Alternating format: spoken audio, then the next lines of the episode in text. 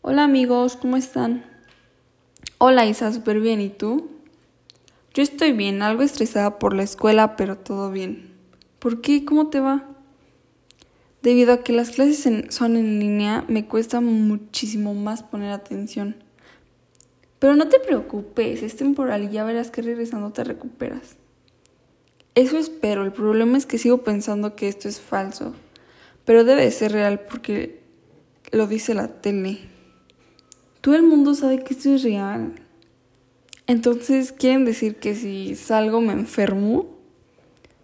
Todas las personas se enferman. Tú eres una persona y te vas a enfermar. Ay, no creo. Y la verdad, prefiero andar sin cubrebocas. Claro, como tú no te infectaste, te parece muy bien andar por la calle como si nada pasara.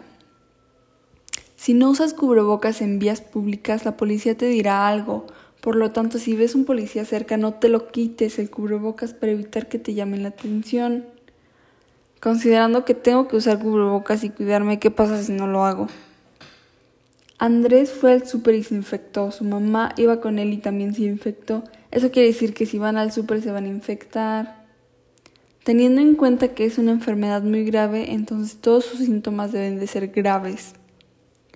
Mi doctor me curó sin ninguna complicación, por lo tanto mi doctor puede curar a cualquier persona sin problema.